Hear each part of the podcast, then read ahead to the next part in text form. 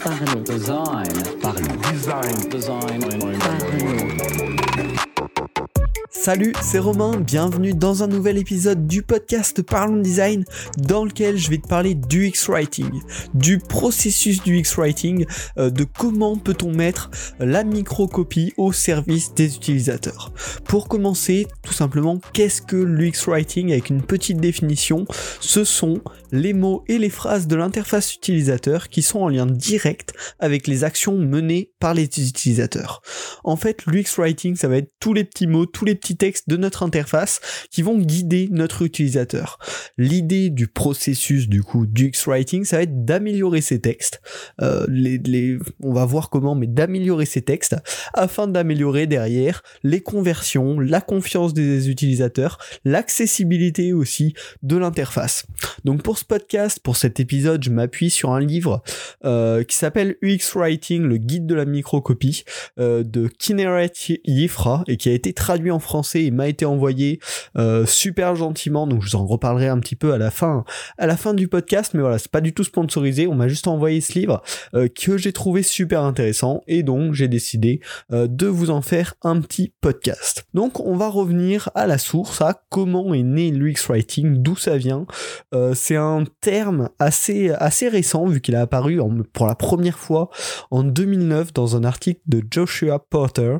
Donc ça a une dizaine d'années et ça se démocratise, ça arrive de plus en plus euh, ces, ces 4-5 dernières années, mais c'est encore quelque chose d'assez peu connu, alors que ça peut être un métier à part entière euh, dans les très grosses entreprises. Des UX writers à temps plein sont embauchés euh, pour faire ben, de l'UX writing, de la microcopie. Donc, comment on peut définir euh, ce qu'est un bon UX writing dans une interface Le premier point, ça va être que ça propose une expérience positive et engageante. Euh, le deuxième point, c'est que ça va améliorer l'utilisabilité en réduisant la friction. Euh, les mots vont permettre de réduire la friction. Et enfin, le troisième point, le troisième avantage d'un bon UX writing, c'est d'améliorer bien sûr l'image de marque, la renforcer, la rendre plus cohérente, plus logique et plus appropriée à ses utilisateurs utilisateur. Et donc maintenant, j'ai choisi de vous tirer du livre la partie qui m'a semblé la plus euh, synthétique, la plus importante pour avoir déjà une première idée bien globale de qu'est-ce que c'est l'UX Writing et de comment euh, commencer à mettre en place tout ce processus. Et donc la première étape quand on veut faire euh, un bon UX Writing sur son site, sur son app, ça va être de définir le ton et la voix de la marque. En fait, ça va être un travail bien plus général avant de penser à l'interface directe. On va devoir vraiment penser à la marque dans son entièreté. Euh, donc en se posant plusieurs questions. La première, c'est celle de sa personnalité. Quelles caractéristiques veut-on véhiculer? Euh, Donc chaque marque, bien sûr, a ses caractéristiques très différentes. Si on parle de Nesquik, de Brut ou euh, du journal de TF1, chaque, chacun, chacune de ces marques va avoir des caractéristiques à véhiculer différentes et donc il va falloir les choisir pour votre marque. Également, il va falloir choisir le message. Quels sont les grands messages, les grandes idées, euh, voilà, ce qu'on veut en général, très globalement, dans le message de la marque, transmettre à tous nos utilisateurs. Et donc ça, ça va permettre de définir une ligne directrice forte qu'on va pouvoir du coup euh, utiliser comme base de tout ce qu'on va écrire en essayant de rester cohérent avec cela. Euh, donc pour ça, dans le livre, il y a une petite méthode qui permet d'arriver jusqu'à cette définition. Euh, la première, ça va être de définir la vision et la mission de la marque. Euh, la vision et la mission, c'est quelque chose dont on parle beaucoup, notamment dans le monde des startups. Chaque startup a sa mission, mais ça va être quelque chose qui peut vous aider si vous définissez ça bien à définir la personnalité et le message. Ensuite, il va également falloir définir les valeurs de la marque, qui vont être pareilles en lien. Et enfin, ce qui est proposé dans le livre et qui me paraît très intéressant, c'est de créer un persona de l'incarnation humaine de la marque. Si votre marque était un humain, comment cet humain serait-il? Euh, Quelle serait sa façon d'agir? Quelles seraient ses émotions? Et donc tout ça, ça va vous permettre ensuite, quand vous allez écrire, de vous mettre à la place de ce persona qui est un humain tout comme vous, et de voir bah, comment il écrirait s'il devait parler à un de ses, euh, utilisateurs en gros. Parce qu'on transforme du coup la marque en personnage fictif. Et ensuite, ce qui est très important, c'est de noter toutes ces informations proprement dans un document final qui va donc décrire le ton et la voix de la marque, ainsi que les différents points euh, qu'on a, qu'on a définis, pour avoir un carnet euh, fixe sur lequel tout le monde peut aller vérifier les informations et se tenir au courant euh, du ton et de la voix de la marque qui ensuite va être réutilisé du coup partout euh, sur tous les supports de la marque. Donc ensuite, on va passer à la deuxième étape de ce podcast, qui est comment les bonnes pratiques un peu plus générales de l'écriture conversationnelle. une fois que vous avez défini comment votre marque va parler, il y a malgré tout euh, des bonnes pratiques à suivre euh, généralement. C'est un peu comme en UX design où euh, bah, quand on va faire un formulaire, il y a de toute façon des bonnes pratiques, même avant de faire des tests utilisateurs, qu'on va devoir suivre pour avoir un formulaire à peu près bon. ben là, c'est pareil, dans l'écriture, il y a des bonnes pratiques euh, à suivre. J'en ai relevé trois, trois très importantes. La première, c'est de parler à la voix active. Euh, donc à la voix active, le sujet de la phrase est l'acteur de l'action. Euh, c'est-à-dire votre utilisateur rencontre un problème, par exemple, il vaudrait mieux lui dire notre équipe s'occupe de ce problème que de lui dire le problème a été pris en charge par nos équipes. Ça donne beaucoup plus le sentiment d'action, de résolution en cours, et donc c'est bien plus agréable pour l'utilisateur. En plus de cela, l'avantage de parler à la voix active, c'est qu'on repère directement beaucoup plus facilement les mots-clés.